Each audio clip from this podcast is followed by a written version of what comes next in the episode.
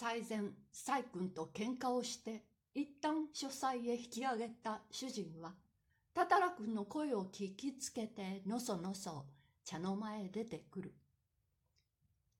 先生、泥棒に会いなさったそうですな。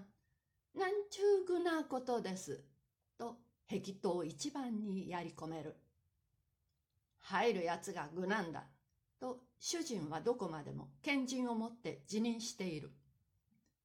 入る方もぐだばってんが、取られた方もあまり賢くはなかごたる。何にも取られるもののないたたらさんのようなのが一番賢いんでしょう。と、細君が今度は夫の肩を持つ。しかし一番具なのはこの猫ですば。ほんにまあ、どういう了見じゃろう。ネズミは取らず泥棒が来ても知らん顔をしている。先生、この猫を私にくんなさらんか？こうしておいたっちゃ何の役にも立ちませんばい。やってもいい。何にするんだ？煮て食べます。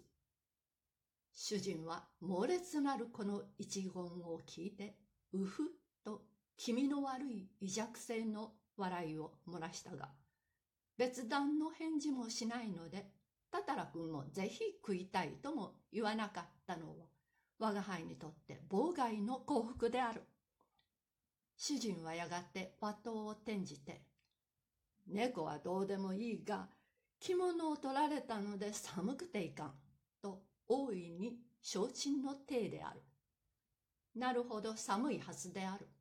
昨日までは綿入れを2枚重ねていたのに、今日は合わせに半袖のシャツだけで朝から運動もせずこざした義理であるから、不十分な血液はことごとく胃のために働いて、手足の方へは少しも巡回してこない。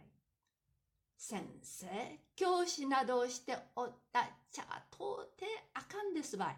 ちょっと泥棒にあってもすぐ困る。